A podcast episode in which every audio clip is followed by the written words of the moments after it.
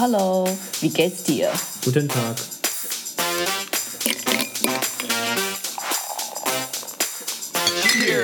大家好，大家晚安。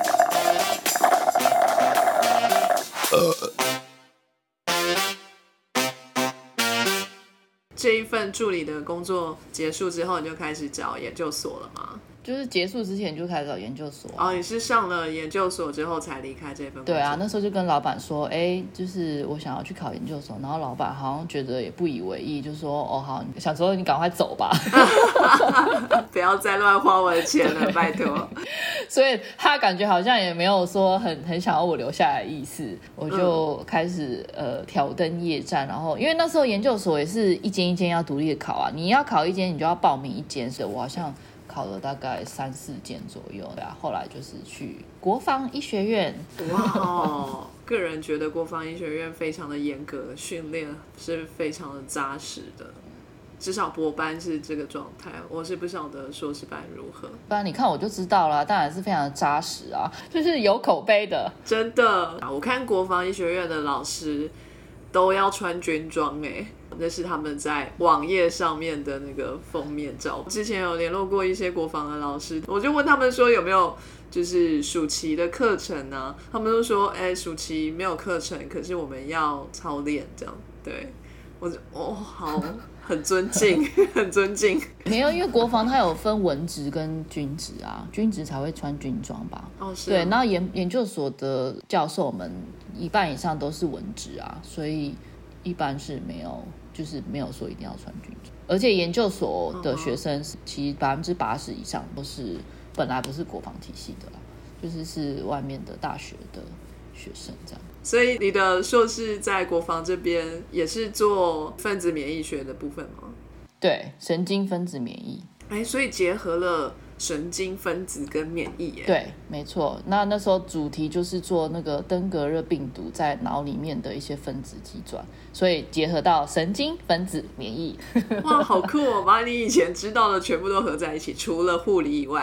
对啊，护理有点像是 general 的 knowledge 啦，就是你学到那些药什么药理学、免疫学啊、生物化学，就是帮你打基础这样子。对啊，哎，那你硕士班就直接开始念这个有要上课吗？有课程？有啊。台湾的硕士班就是一边修课，呃，一边做实验啊。那因为你的大学念的比较特别，是五专的最后两年跟二技组合起来成为你的大学训练。那进入硕士的这个学程，对你来说会很困难吗？是是之前比较没有基础的部分。不会啊，还比其他同学更简单。因为如果其他同学是读普通大学的话，你还是要学一些呃别的东西嘛，就是有一些通识课程啊什么的。那我们读护理专科的话，我五年你所学的那些知识，全部都是跟生理学啊、医学啊、免疫学、生物化学相关的，所以这些课比重非常的重。然后读两年制的技术学院的时候也是一样，就是药理学。的机转啊，或者是什么免疫学那些的，还有生理学的比重非常非常的重，所以就是念护理的好处就是你会有学到非常非常多的人体的生理学，所以那时候我去读国防医学院的生理学研究所的时候，对我来说就是如鱼得水，你简直就可以去教课了，这样也没有啦。酷哎。那好，那你的硕士班有没有发文章？第一作者是没有啦，但是就是共同的参与在里面的是有，而且好像是一个 review paper。因为那时候我的老板他是在 cytokine，就是神经细胞技术领域里面算蛮有名的，所以他就是又出了一个 review，就是有关于那个细胞技术的，就是在脑里面的一个 review。然后我有帮忙。就是写一些东西，还有查一些资料，所以我的名字也被放在里面。那我自己本身的研究结果是没有，因为那时候的研究主题是跟国防医学院，它有一个叫做预防医学研究所，好像在三峡那里吧。他们那边是好像台湾唯一一个有呃 P4 的呃实验室的地方，就是做什么 HIV 啊，就是艾滋病病毒。那时候可能跟现在的 SARS 也会在那边做啦。就是那个 COVID 有一次在那边做，所以就是三峡御医所那跟那边的一个老师合作，然后就做这个登革热的这个病毒，因为你登革热病毒也是一种很危险的病毒啊，所以那时候我们没有办法自己操作，所以跟他们合作。那他们那时候就是有想要把我的 data 就是放在他们的 paper 里面发表，可是后来我就因为我没有要留下来。去做他们的研究助理，所以后来就不了了之。对，因为那时候就执意的想要离开。为什么这么想离开？又发生什么事了吗？这个这个就有点牵扯到私人的原因喽。哦，因为那时候有一个。男朋友回去加拿大了，所以我就为爱走天涯，去加拿大待了一年了。哦，为了爱，那在这个正常正常哦。可是，那你去加拿大，你是去去玩啊？就是纯粹去玩？对啊，送，反正已经毕业了嘛，就当做先休息一下。对啊，我是这样想了。哎，可是哎，你的那个硕士班是有拿到薪水的吗？一般台湾硕士班是没有薪水，但是有时候你如果老板很好心的话，可能会给你一些小小的补偿的费用。我记得那时候我老板好像给我五千块之类的，好少哦。但但是大部分人是没有的哦。那你这样怎么飞加拿大？那你生活费怎么来？打工啊，因为那时候在中研院，我读硕士之前不是有在中研院做两年研究助理吗？对啊，那你连硕士要报考几个学校都在那边斤斤计较了。你这个 加拿大一飞就这么久。对哦，那时候去加拿大也是有当家教了。哦，对，然后就是读那个硕士的时候也是有当英文家教了。对，哦，就是多少赚点积蓄。对，All right，所以总之去加拿大来了一个小小的 break。那之后呢？那一年后就是钱花光了，就得回来啊。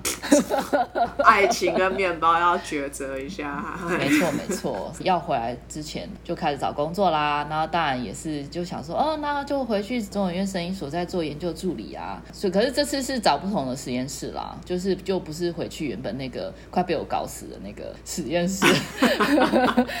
他们也不想要你回来了。之后就想说，那我就要来尝试一下新的东西。你要找工作的话，一定是看哪里有缺嘛。那我就是刚好看到，哎，这个 MRI 的实验室似乎有在招人，好像又是不知道新手是怎么回事的，哎，可以试试看。所以那时候回来之前就投了履历呀，然后结果脚刚踏上。台湾的土地就接到电话，就说：“哎，你来面试吧。”可是你之前学的东西都不一样，哎，可见你就是明明白白的摆出来说你是一张白纸，他们依然是要你。对，我是说我从来没有做过 MRI 哦，已经先恐吓他们了。然后说没关系，没关系，没关系。又是求财若渴的一个实验室。没错，因为那时候那个老板是非常知名的，就是会把人吓跑的那一种，所以他们可能应该找人也找的很艰辛吧，我想。对。那你当初去的时候知道老板是这个状态吗？去之前当然不知道啊，因为跟我接洽的人是一个非常非常好的博后啊。他原本还预期说我应该是一个男生吧，然后一接电话想说，哎，怎么是一个女的？对啊，从你的名字很难看。得出来，对啊，你一去那实验室，你就会知道说，哎，老板常常大吼大叫啊，对啊，就是常会吼助理啊，但不是吼我啦，他大部分就是吼男生这样子，可能怕女生被吓跑吧，可能他们后来才想说，那就找女生好了。对对对对，逼老板管控一下自己的情绪。对啊，但是你可以 handle，OK 可以啊，非常的如鱼得水啊。反正带我的人也不是他，带我人就是那个好好婆后啊，所以天塌下来有他扛。没错没错，在那个实验室是开启我日后想要做核磁共振研究的一个契机。所以你看我走的每一步都是有脚印在，对，的确都是留下了痕迹。可是当初你要踏进去的时候，你都去故意开一个新的门。我就是很喜欢。尝试一些新的东西。你喜欢把你的脚印就是放在每一个地方，没踏过我来踏一下。对，没错，这样才有挑战性啊。这一次是硕士级的研究助理，对，没错，应该比较厉害了吧？有，而且我还可以带助理，哎，我一个人扛好多个那个 project。老板可能有一点把我当成博士生在用，实验室扛把子就是你，也没有啦，因为反正对什么东西都很有兴趣啊。在那边短短的两年，也学到不少东西。所以在这边也待了两年诶，也蛮久的。对，那这中间你就开始想要念博班了吗？对，因为台湾就是这样子啊，你就是一步一脚印，你就是要往上啊。如果你真的是之后想要做学术研究啦，当然如果单纯就是想要做一个呃很稳定的工作，那当然也是可以。就是如果实验室愿意支持的话，有经费去支持的话，那当然也是也是非常好的一份工作。就因为台湾那时候的 trend 就是一的去读博班，要不然你就去业界啊。当然，也就是会想说，那我要去读个博士班之类的。所以，反正老师应该都很支持吧？会不会鼓励你说，就留在这个实验室里面继续做博士研究？其实，其实那时候是有想说要不要留下，因为老板当然会非常支持。就是那时候中研院有一个国际研究生的学程，那时候才刚开始，我不知道现在还有没有。但那时候十几年以前，中研院那时候为了要跟国际接轨，所以他想要招收很多那个国际的研究生。一般在台湾，你如果读博士的话，其实薪水非常非常少，对不对？我记得那时候十几年前的话，可能就是大概一万多块台币这样子。呃，国际研究生学程的话呢，他开出的条件就是他给你的薪水大概三万多台币，而且还给你宿舍，就是他的宿舍就是在中研院对面新建好的一栋，然后你就可以免费住。然后还有跟不同的大学建交，就是。通常中研院的话是跟什么阳明啊、清大啊，或者是台大这些大学，还有国防，呃，有建教合作，所以你就可以去呃选说你要去申请到哪一个呃学校这样。所以那时候我老板就说，哎，那你就可以去申请那国际研究生学程啊，就可以留在我实验室啊。我说，哦，好啊，然后我就去申请啦，然后去。呃，考试啊，口试啊，也是过了层层关卡之后，也是拿到了这个 position。可是那时候又是为了爱，因 为那时候的男朋友就是在欧洲读书，然后所以我就想说，那那我要不要也跟随他的脚步去？也是去欧洲看一看，这样子就是申请了那个柏林的博士班的学程。你的爱很爱乱飞呢，都不能在台湾好好待着。对啊，好奇怪哦，自己也觉得很奇怪，干嘛那么矫健？你可能一直要跟随着别人。不会啦，这个追求个人的幸福当然是第一要件啊，对不对？没有啊，结果幸福也没有追求到啊。哎，干嘛这样？那 个柏林的博士班学程申请到了之后，就是根本还没有来读，然后男朋友。就跑了，哎，怎么这样心碎？可是至少让你有得到一个德国博士班的机会。对啊，我反而还要感谢他嘞。不是因为他的话，我可能也不会想说我要申请柏林的呃博士班学生。那个国际研究生学生好好的不去读，而且受我考上的是那个阳明的生化研究所，口碑也是不错，的台湾。然后就放的那个好好不去读，然后干嘛？就是硬是要。来到人生地不熟的柏林，然后就男朋友还跑掉。出发之前，男朋友就跟别的女人跑了，这样。哦，排排，现在讲起来还是有三分怒气。没有啦，其实我内心充满了感谢的。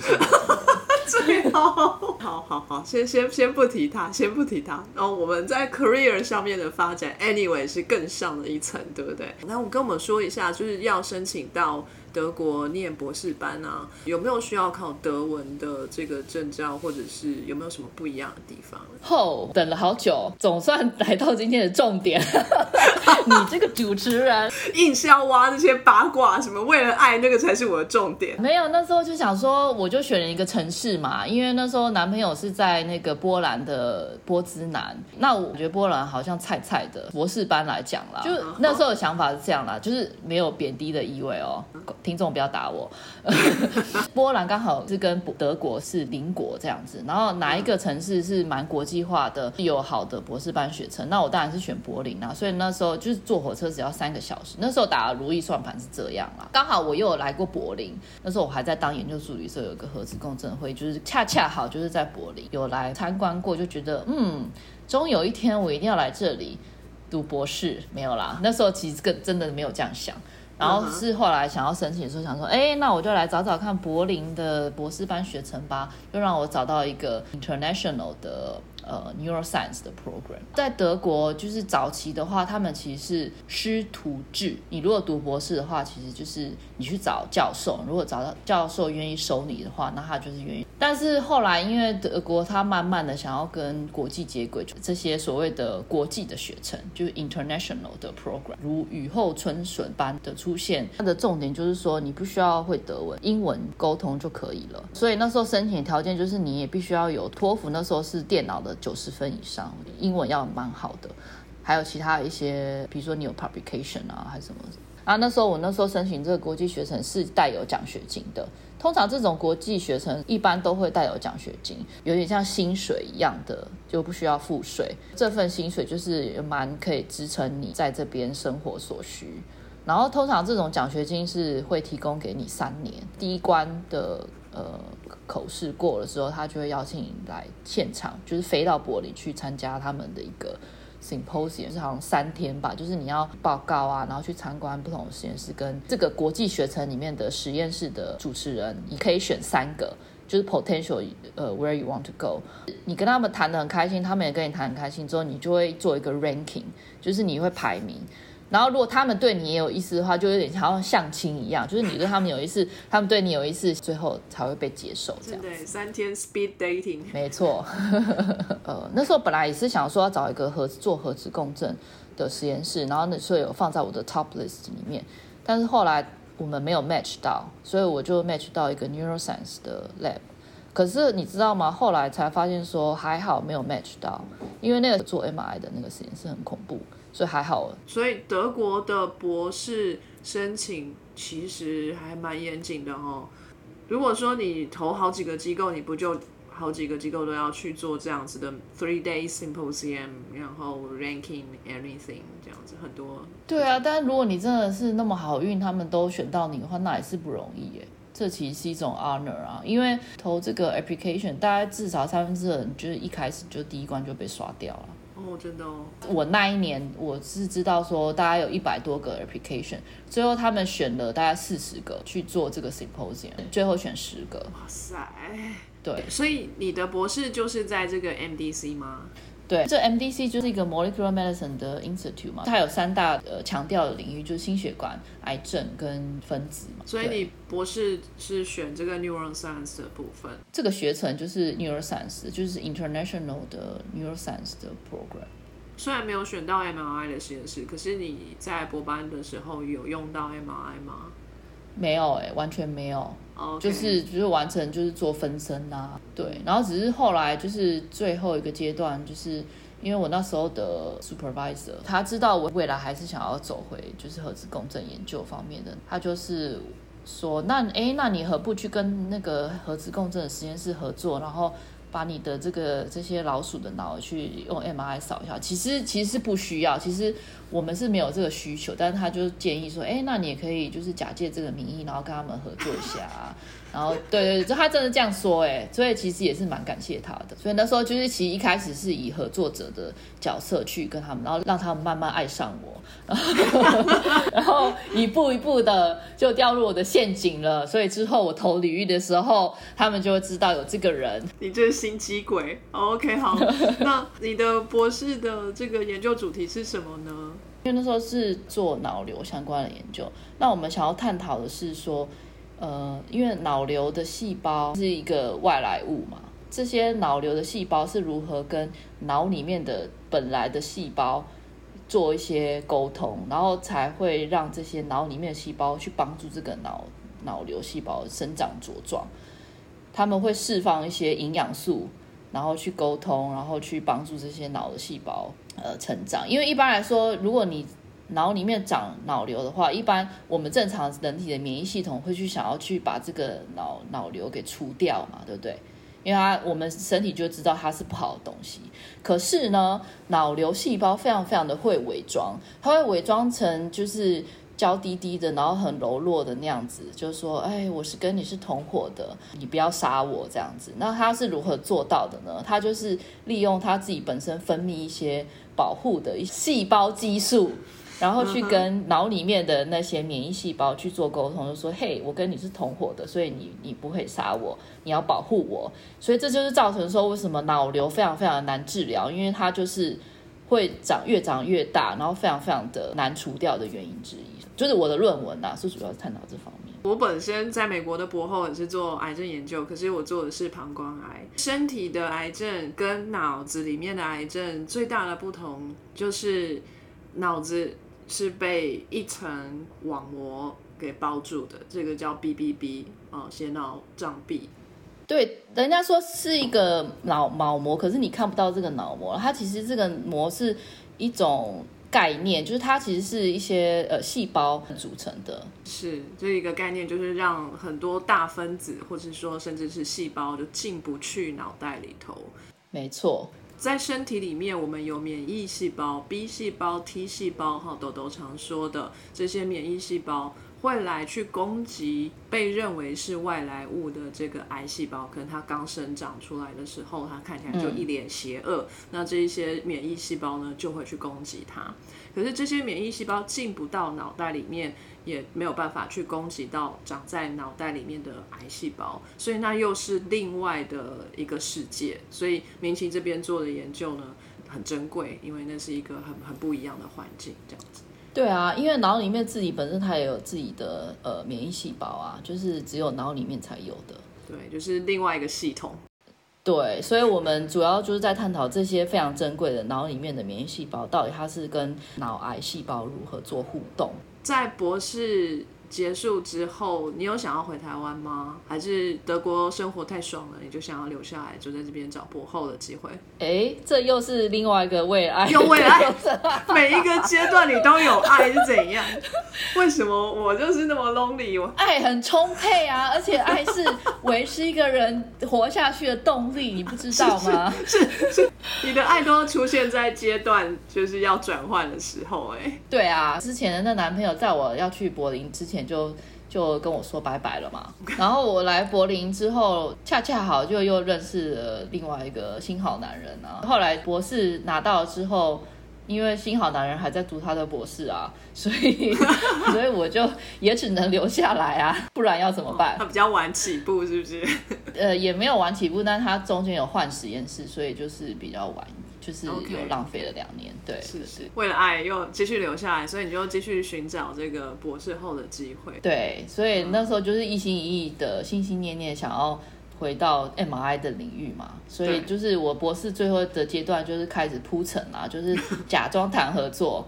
还好他们听不懂中文啦，就 所以他们听不到我说的，就是假装谈合作，然后其实就是一点一点的，就是开始，哈哈哈哈，呃，最后就是碎了你的心愿，你终于拿到了这个博士后的位置，然后之后的这个九年的发展就都在这边了。是的，没错。Right，那现在还会在为了爱做什么事吗？希望是不会啦。OK OK，对了，现在呢就是修成正果啦，也有宝宝在这边了，就是一个 settle down 的状态了。不晓得明奇对于未来的规划是什么样的模样呢？会继续在德国待着，还是如果有机会的话会回来台湾呢？其实就都还蛮保持开放的态度嘛，但是当然还是要看你人生呃不同的阶段会发生什么。不同的事情，因为像德国这边的话，就是它的制度有点跟台湾啊，或是大家比较熟悉的美国的一些制度不太一样。像我现在呃 official 称呼其实就是 postdoc，对，因为在德国这边就是没有所谓的什么 investigator 啊，然后什么 lecturer 啊，还是什么呃 assistant professor、associate professor 什么之类，一了你就是一个 scientist or you are a professor。那这边比较特别是，就是说，比如说，大部分在呃德国这边，你如果读完 PhD 的话，如果你很很好很好的 publication，就是什么 Nature Science 什么，那很多人就会选择去找那个 Junior Group Leader 的一个职位。他的角色其实就有点像是台湾的 Assistant Professor。你 Junior Group Leader 做完之后，大概五到八年之后，可能就会去找大学，大学愿意收你的话，那就是 Associate Professor。这是其中一个一条路，另外一条路呢，就是你读完 PhD 之后呢，然后你就是做博后嘛，然后去考一个 professorship，好用考的，对，要考，呃，而且还要写论文，这是德国非常非常特别的地方，就是我还没有听过别的国家有这样子的一个体制。他们叫做 habilitation，你如果要把它硬翻成英文的话，就是大概是 professorship 的资格考。哦，你必须要找到一个大学愿意让你申请，那你必须要有足够的 publication。看每个学校不一样，但我知道的大概是可能你要有十篇第一作者，或者是通讯作者，或者是 impact factor 加起来三十以上，然后五篇 paper 就够了。第二个是你要。找到这个学校，让你有机会去教学，因为 professor 在德国是一个职业，是你必须要去上课的，所以你必须要这个学校让你有给你那个教学的时间，收集到这些教学的点数之后呢，你就可以开始写这个 professorship 的论文，有点像是在写另外一个博士论文一样，但是就更高层级这样子，就是有点综合你这几年做博后的一些呃 study 呢，然后最后是要有考试。就是 presentation，然后最后他们决定说要不要给你这个 professorship。但是呢，你如果拿到这个 professorship，不代表说你就是 professor 咯，你只是有这个 professorship。然后呢，所以你就是要，如果你要去当真正的 professor 的话呢，你就必须要去找，哎，哪一个大学里面是有职缺，然后他们也愿意收你。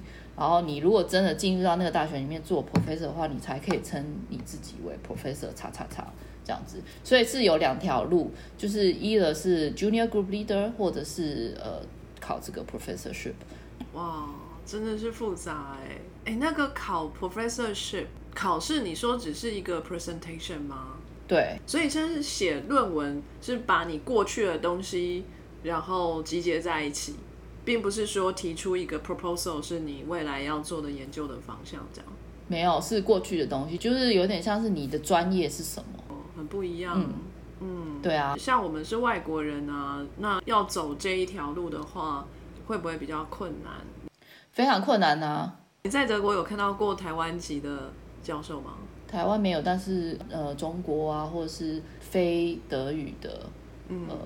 呃，native speaker 也是有了，但是可能比较少，因为大部分的大学还是要用德文授课啊，所以对我们外国人来说，我要如何用德文授课？很多人用英文授课都有困难了。嗯，但是有些大学里面他会接受，呃，你用英文授课，比如说他也是有一些什么硕士学生或者是 international 的学生，那你可能就比较好运一点。对，所以是要看学校这样子。可我觉得两条路都很难啦，因为你如果 junior group leader 的话，两个必要条件，第一个是你要够年轻，像我这种垂垂老矣的就没有办法去 申请这个 junior group leader，因为已经不 junior 了。他通常会收 PhD 拿到之后至少三四年以上至呃六七年之间这这一段期间的心血。而且重点是你要有 Nature 的 publication 或者是 Science，Nature communication 可能都还不太够，就是他们会非常注重的这种三大，我们叫 CNS，Science、Nature 跟 Cell 这样。对，MDC 它是一个研究机构，它不是大学，那要成为这边的研究员也不是那么容易吗？就不太可能啊，只有唯一一条路就是 Junior Group 里的。那像我们这种就没有什么机会，因为第一个就是不够年轻，第二个就是他们不喜欢用一直都在同一个城市，even 是你都在德国的。通常这种 Junior Group 他们喜欢用就是从海外来的，非常注重 mobility。对，哎，之前我们访问过岳宁，就是之前是在法国念天文的老师。他也是这样讲，就说法国也是很重视这个 mobility，可能是你会有比较多的 mindset 上面的 integration，就跟其他的国家的研究者们。我会觉得说，可能他们觉得说，既然你有这个能耐异地生存，然后又是不同的环境，等于是说跳出你自己的舒适圈，然后而不是一直同样在同一个实验室也好，或是同样一个城市也好。像我这种，我是从头到尾都在同一个 institute，然后只是换不同的实验室，对他们来说，这也不叫 mobility。嗯哼，对啊，或者是说我当初从台湾来柏林，然后可我这十四年都是在柏林，对他们来说一点也都没有 mobility 啊。那我可以说啊，我是从台湾来的呢，然后说，可是你这十四年都在柏林呢，那对他们来说就没有吸引力啦，对啊。哦，那你自己呢？对未来的规划，你是觉得 junior？Group leader 不太可能，professorship 好像不是那么容易。那你怎么打算呢？目前是刚拿到那个呃国家型的计划嘛，嗯，就是等于说我有自己的博士生啦，就是看之后未来的发展怎么样。因为如果博士生做的好的话，就是可以获得更多的一些新的知识的话，你可以利用这些新的知识，可以再去申请其他的。方顶啊，或者说有一些 publication 啊，那到时候如果时机成熟的话，我也可以考虑去做这个 professorship 这条路啊，也是不无可能。但目前是没有这打算，因为学生才刚开始嘛，我们要先确保学生可以毕业再说，因为毕竟是第一个学生哦。好好的把你的一生所学全部灌注在他的身上，而且年纪越越大，也是要考虑到家庭的因素嘛，这伴侣啊。为爱，其实对，好像跟年纪没有什么关系，我从头到尾都是这样子。对，就是要考虑比较多啦，因为就是你不是自己一个人嘛，就是呃，你所有的行动，你所做的决定，你们算是一个 team，就是不是一个个体，这些因素也都是要考量进去。那可能年轻的听众就比较没有这些这方面的问题哈。如果这你们也有呃年纪大的听众的话，可能就可以深深的体会到我在说什么。我们呃听众的年龄层呢分布非常的广啊，从高中好到五六十岁都有，所以请放心哈，一定会有人呃能够感同身受你的。OK，那谢谢这个明奇跟我们分享这么多哈。那未来呢，就祝福明奇呢，在这一份研究上面呢，有一个丰硕的成果。那我们节目呢，最后呢，都会希望我们的受访者给我们这一些在十字路口上徘徊的朋友们一些建言啊。就是如果今天有一个研究生，然后他在人生的十字路口上。虽然说你呢一直都是为了爱哈就可以这个找出明确的方向啊哈，可是也是有些朋友呢，他可能没有爱，就跟我一样，那就不知道方向在哪里，那怎么办呢？这个时候该如何做抉择？嗯，你会给他们什么样的一些建言呢？很很简单啊，直接把我的 email 发给他们好了。什么？来开一个顾老师心灵小站。我说真的啊，因为我在这边还蛮常做 mentoring，所以是就是一对一的时候呢，才能够好好的谈这样子。要给一个 general 建言，无法。对 我是很 serious 的说，就是如果真的是大家有什么。问题啊，或者是就是对于德国留学要想要读博士啊，或者是之后要怎么样发展，如果有什么问题的话，真的是可以跟我联系。然后建议就是多问问，就是台湾就是资讯也是蛮发达，它也是有德国的办事处嘛。嗯，那如果有想要一些留学资讯的话，是可以。然后还有两位来宾，对，是也是可以听听不同阶段的。呃，硕士啊，或者是在读博士的一些秘辛啊，对，因为我个人的经验不代表全部人的经验。如果呢，有这个听众呢，对到德国来做学术研究是有兴趣的话，哎。请不要客气，伸手跟我们要这个明奇的 email。对啊，直接扣这个 hotline。对对对对，hotline 在 show note 里面就会出现的。顾老师心灵小站哦，email 的联系方式，好，马上我们就会呈现给大家。如果有任何的问题，就是关于在德国生活、在德国求学、在德国找到爱，哈，各种对不对，都可以来信。哎，我这边不是相亲公司，好不好？非常谢谢明奇的时间。那我们现在先来做一个简短的预告，真奶与啤酒的声音这个单元拿到了这一笔经费，对不对？我们的干爹呢是要求我们要做三集的节目，然后那所以明奇呢是这个博士后的代表，那日后我们还会推出的呢是博士生跟硕士生的代表，那也都是在 MDC 这边呃就读的，那他们的经验呢也非常值得大家来听一听，这非常的难得，因为。我们这个 MDC 真的是很少人听过。我在这边十四年所认识的台湾的留学生，加上我自己，大概五个吧。你看五根手指头算出来，你已经邀请到三个了。很厉害，很厉害，人缘非常的好，人面很广，很广。OK，对啊，一般来说，在台湾的大家可能比较少听得到德国学术研究方面有在招生啊，或者在征才的这些讯息。那透过民企呢，我们也可以多开了一道窗。如果各位有要考虑到海外来做研究的话呢，德国也是一个考虑的地方，来增加在德国的真奶的数量。这样子，不要喝那么多啤酒，我们来喝一点真奶。喜欢喝啤酒的就会觉得是天堂啊，因为这边啤酒比水还便宜。是哦，对啊。哎，那那个听说德国的食物都是冷的，是不是啊？没有，这是 以讹传讹。就是德国人他们习惯是一天三餐之中呢，只会吃一餐热食，那通常都是中啊，中午吃热食啊，不是晚上哦，不是，他们的晚上通常是吃面包，面包配一些现切的小黄瓜啊、番茄啊，然后当然他们最有名的一些香肠啊，然后 cheese 啊这样子，酸菜酸菜。川菜没有，川菜通常是配热食，是真正的德国人，他晚上就是吃面包，他们的晚餐就真的称作为阿本博，就是晚餐面包。好无趣哦。对啊，然后可他们会说我们吃白饭或者是吃面也是好无趣啊。会吗？对啊，我常常跟我先生在吵这个啊，我就说啊，你每天吃面包不烦吗？然后他就说，那你每天吃面。不烦吗？那我就无话可说了。可是晚餐大部分都是就是家人坐在一起啊，聊聊今天发生什么事情啊，交流感情的时候。那如果说他们晚餐吃的这么简单，就手上拿个面包，然后加根香肠，就这样五分钟解决了，有什么时间可以聊天呢？晚餐简单才会有更多时间聊天啊，你就不会把时间都浪费在吃上面了。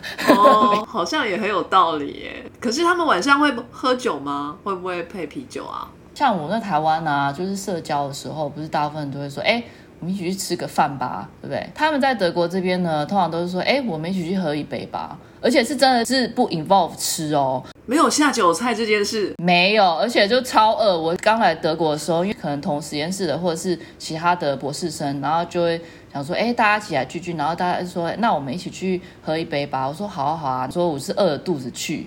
然后就是整个傻眼，也没有吃的东西，就真的就是喝啤酒聊天而已。哦，那他们 pub 也不卖洋芋片之类的，通常是没有，而且他们很少在我们所谓的餐厅吃饭，不会，他们通常都是买什么那种小吃啊。如果是要在外面吃的话，然后大部分都是自己在家里面吃。